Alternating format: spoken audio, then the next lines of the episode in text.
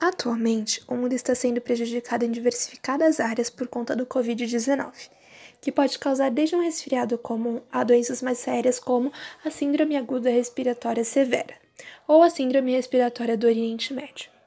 Com a chegada do coronavírus, diversos eventos foram adiados. No esporte, por exemplo, tiveram cancelamentos e portões fechados pelo mundo todo. As Olimpíadas, um dos maiores eventos mundiais que é transmitido a cada quatro anos, foi cancelado. Diversas medidas de prevenção foram tomadas, principalmente o afastamento para a própria saúde dos atletas, funcionários e até mesmo os torcedores. Quando tudo voltar ao normal, os atletas provavelmente serão os mais prejudicados por conta da quarentena.